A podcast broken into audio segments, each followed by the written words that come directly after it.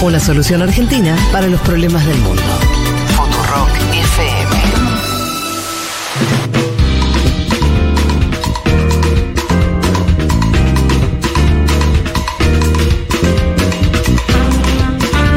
le mandan un saludo a mi mamá Lauri, porfis, que es su cumpleaños. Bueno, Lauri.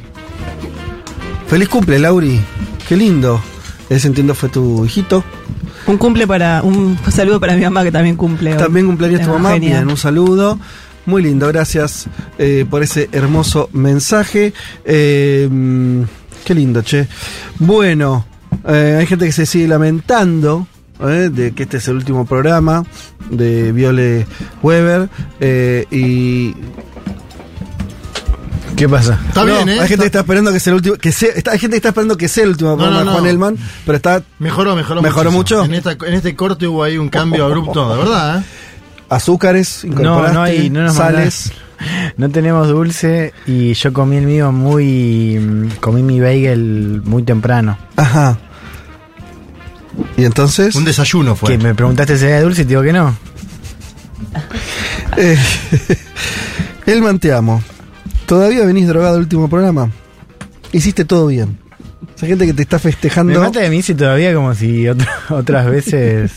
Recién mi papá me mandó un mensaje y me dijo: ¿Estás en la radio?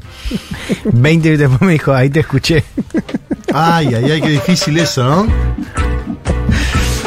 Es la ¿Qué juventud. haces como padre? ¿Vos querías? No, pero es un señor grande, Juan Elman. Ya lo sé, pero igual, Nah, es un- ¿no? ¿Te suena algo? ¿Qué? No, solo me, me reiría mucho. Estaría bueno. Me reiría mucho. Sí.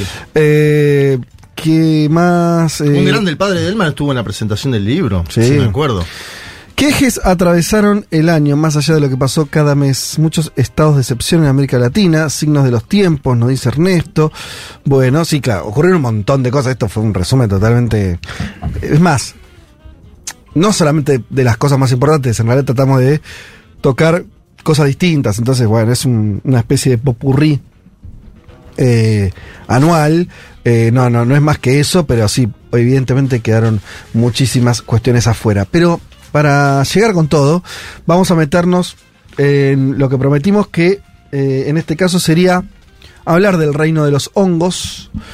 Eh, yo además recuerdo que, ya no sé cuándo fue, fue este año, fue el año pasado, eh, esta serie Last of Us, donde, no sé, la vieron. Sí, sí. El asunto también tiene que ver lo que despierta toda esa apocalipsis eh, de los humanos, tiene que ver con eh, los hongos, justamente.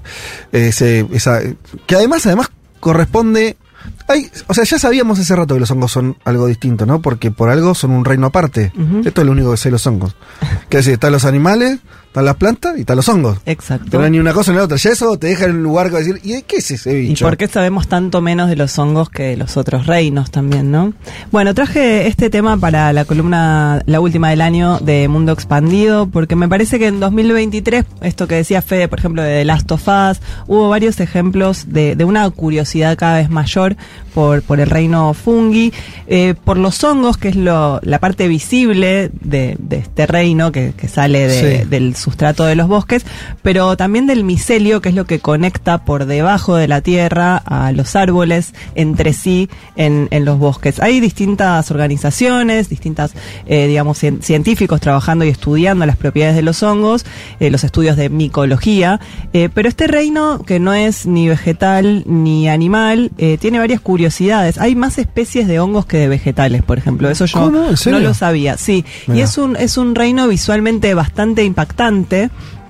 Pero a la vez los hongos se ocultan, no es que están tan a la vista, no es tan fácil eh, encontrarlos, ¿no? Justamente porque se confunden con en el suelo de los bosques y, y se precisa de recolectores que busquen y saquen de la tierra estos, estas especies. Hay incluso eh, hongos eh, luminiscentes que brillan en la oscuridad. Son muy, muy flasheros, digamos. El reino de los hongos es interesantísimo. En nuestro país este año hubo dos festivales muy exitosos sobre esto. Uno fue el Festival Funga, al aire libre, en el Parque de Pereira Iraola, en donde se hicieron caminatas micológicas para reconocer en el bosque que hay ahí diferentes hongos. Hubo charlas de biólogos de distintas partes del país que están trabajando en aspectos puntuales de los hongos, como por ejemplo usarlos como biomateriales para reemplazar el packaging de plástico a través de tratamientos especiales de, de las moléculas que tienen los champiñones, por ejemplo. Y después hubo, eh, la, estuvo la Expo Fungi a la que fui, que estaba a tope de gente y era básicamente una jornada de dos días en las que se investigaba, se divulgaba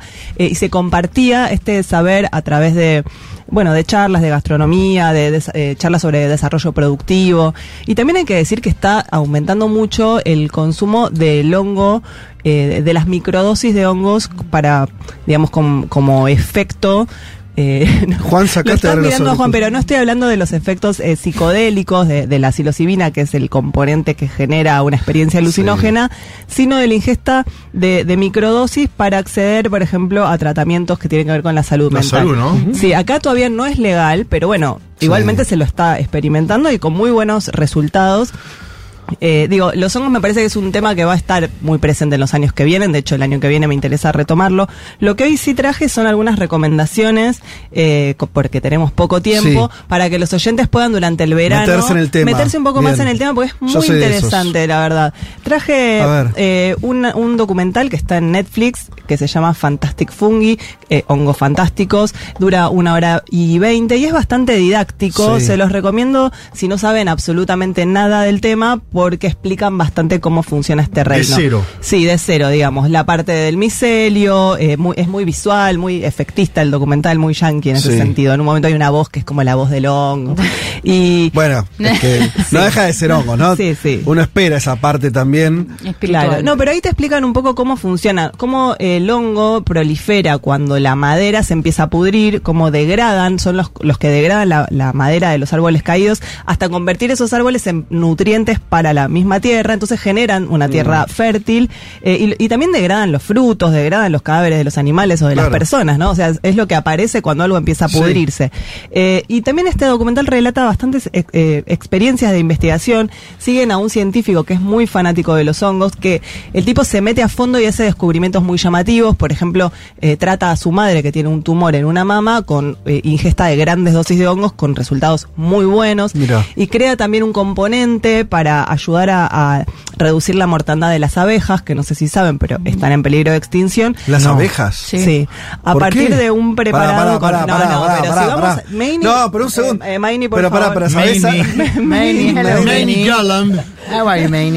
Maini, dijo que no nos interrumpamos porque acá hay que ir. eh, Yo- está pero- bien, pero de- está chequeado eso. Está ¿no? chequeado, sí, sí, es un problema porque somos los polinizadores más importantes. Sí, de hecho hay un, un grupo de, de apicultores que si vos tenés un panal en tu casa, en vez de que lo elimines porque es peligroso, vienen, lo rescatan, Pero lo trasladan. ¿Sabemos Save la the razón? bees. ¿Sabemos la razón? Bueno, parte de la crisis climática, ¿no? Tiene que ver. Por no el sé cambio exactamente climático. por qué, pero. Porque, porque las abejas también se No, crían, se, se produce la miel, digo, es como que me digas que es- están en peligro de extinción las O vacas, sea, ¿no? Qué eh, sé yo, no- aumentó no- muchísimo la mortandad de abejas. Entonces no se están recuperando de la misma manera que antes. No es que proliferan las abejas como en otros momentos. Un síntoma de la pérdida de la biodiversidad y además que el avance de la urbanización a toda velocidad que deja menos espacio. Otra Ajá. cosa que predijeron los Simpsons. Ah, sí. la- la- el fin de las abejas. Homero de supervisor de, de abejas, ¿no era? Ah, no, no, no, no sabía. Sí, le hacen broma, de hecho, a Lilia Lemoyne en la campaña de que vaya a cuidar la abeja. Sí, no es la única. Bueno, chicos, eh, como les iba diciendo. Sí, volvamos. No, volvamos. No, que en este documental cuentan también varios eh, experimentos asociados a la regeneración de desechos de petróleo. Viole, acá se pega con tu tema. Eh, cuentan cómo los hongos hacen una experiencia con desechos eh, petroquímicos y tapan esos desechos con lonas y los dejan varios meses y cuando los levantan, descubren que en uno que donde pusieron esporas, el hongo brotó y generó eh, un, o sea, empezó a degradar esa contaminación petroquímica. Ajá. Y hay algunos estudios, eso te pregunto, porque me acuerdo de haberlo leído al pasar, pero también de la degradación de plástico con, Con hongos, sí, ¿no? sí, Que están, es uno son de los problemas más grandes. De, Sí, distintas, son distintos tipos de hongo también, Claro. ¿no? Con los que se va probando esto. Pero bueno, pasa a ser un reino bastante clave para lo que se llama micorremediación de suelos contaminados. ¿Por qué me da miedo? Hay algo de los A mí me que da miedo. Me da esperanza. A mí Ah. también, completamente. Siento que vamos a poder como tratar tantos residuos que nos van, nos inundan y, y está, Está bien, buenísimo. yo entiendo. me alivia, me alivia. Es como que es algo que parece ser muy poderoso. Sí, lo es. Eso pues, Y me da un poquito creo que de nos miedo. da un poco de miedo el, el misterio. Claro. que, Ujú. De hecho, traje un ejemplo. Bueno, pasemos a- al, al siguiente. Esto, hasta acá les comenté este documental, Hongos Documental. Fantásticos en, en Netflix. Pero traje tres libros. El primero de ellos se llama Los hongos del fin del mundo. Es de Anna Singh. Ella es una antropóloga que nació en Estados Unidos en el 52. Este libro es de 2015 eh, y ahora salió en una edición de caja negra este 2023. Ella estudió con Donna Haraway eh, y es está como en el cruce entre las ciencias naturales y los estudios culturales. Entonces trata de tem- temas científicos desde una perspectiva de, de cultu- eh, muy cultural. Eh, este libro revela una historia, mm, la verdad, muy fascinante, que es la del hongo Matsutake, que no sé si alguna vez lo escucharon nombrar, No. pero es un hongo que en Japón se lo conoce desde el siglo VII y que se lo consumía como una especie de manjar, era un regalo que se hacía, se les hacía a los emperadores, un hongo muy codiciado, con un olor muy llamativo, que en Japón se asociaba a la llegada del otoño. Era como el olor que aparecía cuando Sí. el otoño asomaba. Eh, este hongo se cultivaba en los bosques de, de pino rojo de Japón y con el crecimiento de los grandes centros urbanos, esos bosques se vieron devastados, Sí. dejaron de existir y tuvieron que empezar a importar este hongo que también se cultiva en otros lugares, por ejemplo, en el hemisferio norte y en bueno en Oregon, en Finlandia, Ajá. en el sudeste asiático. Y lo que hace Anna Singh es justamente como, como eh, recorrer todos estos lugares y recuperar cómo es la, la cadena de suministro y cómo viaja este hongo por distintos, eh, por distintos territorios hasta llegar fresco a Japón, porque se convirtió en algún punto, dice ella, en un producto global. Entonces ese Matsutake, que es este hongo tan característico, tiene un, empieza su recorrido con recolectores, que son personas que pertenecen en general a minorías desplazadas, eh, de Laos, de Camboya, que trabajan en unas, eh, en unas comunidades muy pequeñas recolectando este hongo, y cómo ese hongo empieza a adquirir valor a medida que se traslada en un montón de navíos, llega a ser procesado, llega a Japón. Eh, es, es bastante Dice que es el hongo más caro del mundo. Sí, Estoy sí, leyendo acá. Me encantaría probarlo. Me trato. Pero ¿Se puede poner un plato de, Sí, de comida, espaguetis? claro. Claro, de claro, comida. sí, sí, Ah. sí, sí. Lo que pasa es que debe salir su. Claro. Bueno, pero viste que los fideos también están caros. que por ahí tiene sentido darle. Una luca. Ya que, ya que los fideos están carísimos, metele un hongo que valga la pena. Dale. Bueno, No, con dos salsa de tomate. Claro, unas gírgolas, digamos. claro, Acá te- hasta las gírgolas llegamos, ni siquiera las Con el trufas. aguinaldo. Claro. Eh, no, bueno, lo que iba con este libro es que primero está escrito de una manera muy, muy buena y que combina eh, la etnografía, la ecología, la historia, la biología, la economía, eh, con para, para hacer un relato sobre cómo nuestra especie necesita de el, el conocimiento comunitario y la supervivencia colaborativa en pequeñas comunidades a través de este producto que ella encuentra que, que reúne todas esas, esas características, esas zonas. Eh, eso es eh, los hongos del fin del mundo. Los hongos del fin del mundo, Sí, se bien. llama sobre la posibilidad de vida en las ruinas capitalistas porque justamente este hongo no es que sale en cualquier bosque, es muy Claro, difícil de ser claro, cultivado claro, artificialmente. Aparecen en, en bosques bastante devastados. Bueno, y después traje un libro eh, que sí viene, digamos, por el lado de la sabiduría ancestral, que se llama Vida de María Sabina, la sabia de los hongos, de Álvaro Estrada, un libro de la editorial Siglo XXI que acaba de salir, pero que en verdad eh, recupera una historia de la década de, del 50, cuando un digamos, un periodista y, eh, y, y- y- ¿cómo se dice? Los, bueno, un, ¿Cronista? un- un- no, no, un tipo que, que trabajaba en la en JP Morgan, o sea, un Sí. financista, eh, viaja a México eh, y conoce a esta chamana que Ajá. desde muy joven, ella nace en 1894, María Sabina, eh, le ofrece una experiencia alucinógena con hongos. Y este tipo eh, vuelve muy impresionado, él se llama Watson de apellido, Gordon Watson, y escribe una crónica para la revista Life hablando de los hongos mágicos, ¿no? Y habilita que un montón de norteamericanos se interesen por estas experiencias místicas asociadas al consumo de hongos eh, en México. Y lo que hace este Álvaro Estrada, que es el que eh, reúne este, este libro, es eh, reconstruir el relato oral de esta sabia ancestral, que era una mujer muy, muy, muy pobre, de una familia muy pobre, vivían en unas chozas, que empieza a comer hongos cuando era muy chica, probando mientras cuidaba el rebaño, y empieza a, a revelar cómo, qué hongos comer y en qué cantidades, y, y hacer una, una chamana y una curandera eh, a través de, de los hongos mágicos. Pero es una mujer ágrafa eh, que, digamos que so- fueron los yanquis los que la llevaron a Estados Unidos y le, le permitieron contar su historia y eso le trajo un montón de problemas en su propia comunidad, ¿no? De cómo le abrió las puertas al capitalismo para que el hongo sea una experiencia, digamos, de, de, de turismo experimental Sí. en vez de ser una tradición ancestral. Es bastante interesante porque es el relato de ella en primera persona de una, de una mina que tenía un conocimiento de la naturaleza increíble. Y bueno, Male, mira, volvieron los noventas, así que si vuelven los noventas puede volver una revisión de Castaneda. Claro. No, tiene, pensando tiene- en Carlos Castaneda, tiene todo ese color lo que estás contando, eh, que vuelvan los chamanes. ¿eh? Sí, la Eh, verdad. Eh, bueno, y traigo un último libro que es una Sí. novela, por si quieren también pasar al terreno de la ficción en estas Ah, sí, vacaciones, de un escritor chileno que se llama Simón López Trujillo. Eh, la novela se llama El vasto territorio. Él es muy joven, nació en el 94. Y esta es una novela muy inquietante que cuenta la, historia de un trabajador forestal en Curanilahue, al sur de Chile, que es... eh, trabaja con eucaliptus, que es el monocultivo de esa zona en Chile, que se contamina por, por un hongo que, que está en ese árbol, ¿no? Y dos trabajadores mueren, él queda en coma, y cuando queda en coma, el hongo como que lo fagocita y empieza a ser hablado por el hongo.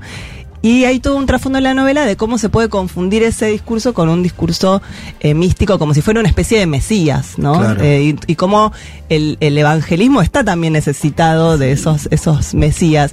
Y que No, sí, sí, que hay eh, como eh, con esta movida que vuelve mucho ahora de el con- como tener inf- más información sobre consumir hongos alucinógenos, aparece también como ciertos personajes asociados a los viajes alucinógenos, como hay una cosa de, de, de que hay voces y un contacto con seres que te bajan data. Sí, o sea, toda la gente que tuvo viajes de hongos relata eh, ciertos momentos por los que pasa que coinciden, ¿no? O sea, que hay efectivamente efectos que llevan hacia ciertos lugares. A lo que iba con esta novela igual es que trabaja a partir de este tema del hongo la perspectiva de este trabajador rural muy empobrecido y de su familia y de cómo es cooptado por las empresas para que su caso no sea denunciado. Y tiene un contrapunto que es el personaje de Giovanna, que es una científica que vive fuera de Chile estudiando micología y llega a Chile y se encuentra con, con esta situación, ¿no? De que hay empresas que necesitan el aval científico de eh, para poder seguir monocultivando el eucalipto en Curanilahue, aunque tenga eh, consecuencias sobre la salud de los trabajadores. Entonces está todo el tema de cómo el, el extractivismo y los recursos naturales también por momentos, eh, desde el punto de vista de las empresas, atendan contra la vida de, de los trabajadores y las trabajadoras.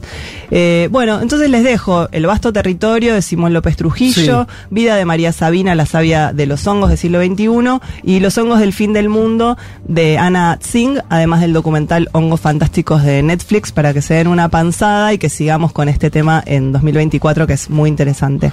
Bueno, mundo hongos, eh, respeto, estudio. eh, No tengas menos- miedo, Fe. No, no, pero respeto, respeto sí. Sí, obvio. ¿No? Obvio. O sea, vos, por ejemplo, no es, no es que quiera volver a este tema una y otra vez, simplemente como para que la gente dé cuenta que, que Juan está acá entre nosotros. Eh, por ejemplo, ¿harías la experiencia que hizo Juan ayer anoche con hongos? Yo no. Antes de trabajar, yo- no. No, Antes de digo- trabajar, ni loco. Hay, hay, hay otras plantas que vos decís, ¿entendés? Sabés que el daño Pero yo puede no venir hasta por- ayer. No, por eso, hongos. por eso, Ah. por eso, seguime. No harías lo que hiciste ayer con el brownie, con el pro- con, con cualquier cosa ligada al, al mundo al mundo de los hongos. Hay que estudiar En ese sentido le tengo hay que- más hay que respeto. estudiar para En ese sentido le tengo más respeto. y experiencias cuidadas, gente que Sí. sepa. Leer, investigar. Con otras cosas podés saber, tomarte, mucho podés respeto. tomar una birra más, una birra menos. Eh, Dura un muchas facito horas. más, un facito menos. Los hongos- Igual si tenés un mal viaje de hongos, tomás leche y se corta ¿En eh, serio? el efecto. Sí, No sabía eso. sí, sí, la ¿Se corta el leche- efecto? Sí. Rompe el Sí, hongo. quédense con ese consejo por si no son tan responsables como estamos Acordate, Juan, porque. pidiéndoles. ¿Podemos decir a dónde vas? Además, no. Sí. Bueno, pero ya nos va, a con- Sí. nos va a tener que contar. en un Después, rato. dice. Ok, Después, pero De- sí, después, sí, después le dedicamos un, un- un ratito a eso.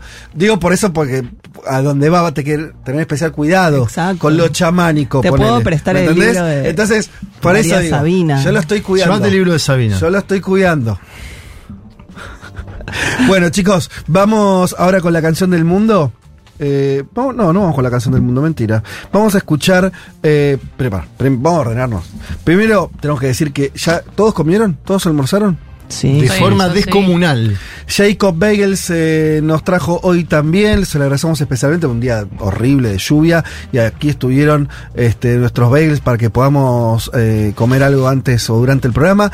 Eh, como siempre lo encuentran en la calle Uriarte 1386 en el barrio de Palermo, ahí van a encontrar una gran variedad de bagels y de postres eh, y también pueden hacer el pedido a través de su página en Instagram, Jacob's Bagel. Eh, y bueno, la Yo variedad les aconsejo. Dale. pi- pidan el SEC. CS se llama. Carne, cheddar, huevo. Es imposible, para mí no hay otro mejor. Para mí. Apoyo, Mira, apoyo yo- la moción. Para mí. Yo estoy Carne. comiendo el de hongos.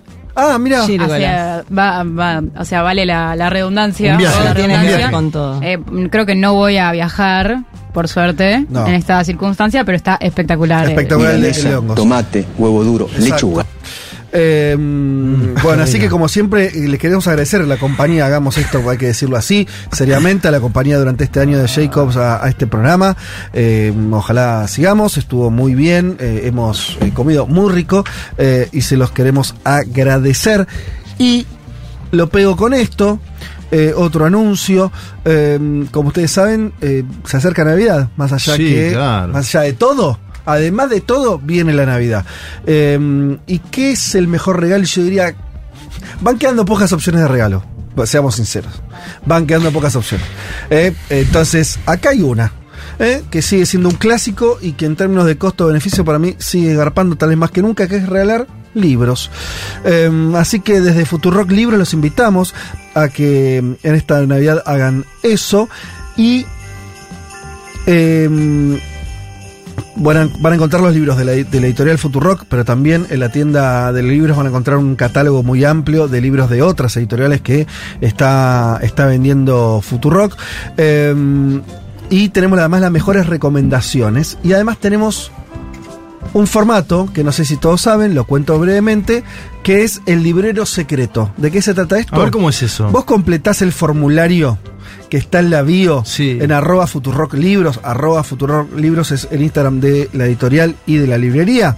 Ahí hay un formulario, vos lo completás contando Inquietudes. sobre la escuchá, sobre la persona Ajá. a la que le querés hacer el regalo. Claro, características. Yo tengo a mi, mi mamá, sí. tiene tal edad, tiene tales gustos, más o menos por acá, por allá. Yo tal y tal cosa. Y nosotros, o mejor dicho, quienes están al frente de Futurock Libros, van a elegir, y esto no es un, un algoritmo, no, no, son seres humanos que saben de libros, Muchos saben. que se toman el trabajo, además de ver las respuestas que ustedes les den en ese formulario, y hacen una recomendación específica. A Claro. tu vieja le va a gustar esto, a tu tía le va a gustar esto, a tu amigo, a tu novia, a tu novio. Bueno, eh, así que eso es lo que, que, que también tiene que ver con reconstruir esta cosa que, que, que estaba atrás de la idea de, de- de abrir también una librería, que es volver a recomendar lecturas, lo que hace Male cada 15 días acá también, ¿no? Decir, che, mira, esto está bueno, ¿no? Que es un poco también decir, no leas cualquier pelotudez, mira, lee esto. Hay un compromiso ahí también de- del otro lado que se anima a hacer esa recomendación. Así que esta es el, el- la idea casi, casi no, también es una idea, es una publicidad de otra manera, ¿eh? es una forma de promocionar la lectura y eh, nuestra editorial y nuestra librería. Eh, llenen ese formulario, arroba Futurock Libros, nos cuentan sobre la persona a la que le quieren hacer el regalo, ya está seteado ahí las preguntas que necesitamos que nos contesten. Eh, y después ya directamente ese libro se te es ofrecido y lo compras. Eh, nos pueden visitar en nuestra tienda, en tienda.futurock.fm, para mirar más de 3.000 libros que tenemos disponibles en esta Navidad. En esta Navidad con eh, tan devaluada, Sí. los libros siguen No, me estando al llevé la mano. novelita, la tengo que empezar la semana que viene. La pájara, la, Sí, el la premio del Futurock Futurock Novela. Eh, la estuve mirando ahí por arriba. Muy buena sobre un tema que en general no está muy retratado en la literatura, que es el mundo de las clases altas, de la guita. Sí, total. Eh, muy interesante. Bueno, chicos, vamos a escuchar una canción y volvemos ya para meternos en los temas que nos quedan. Queda todavía un montón de programa, queda una hora. eh, y quédense con nosotros, pues además es el último. Después que nos dicen, que nos extrañan, bueno, quédense hasta las 3 de la tarde para eh, la última hora que promete ser mucho, mucho eh, más eh, intensa todavía de lo que fueron estas dos primeras. Vamos a escuchar a Divididos haciendo cosas de Babu y venimos.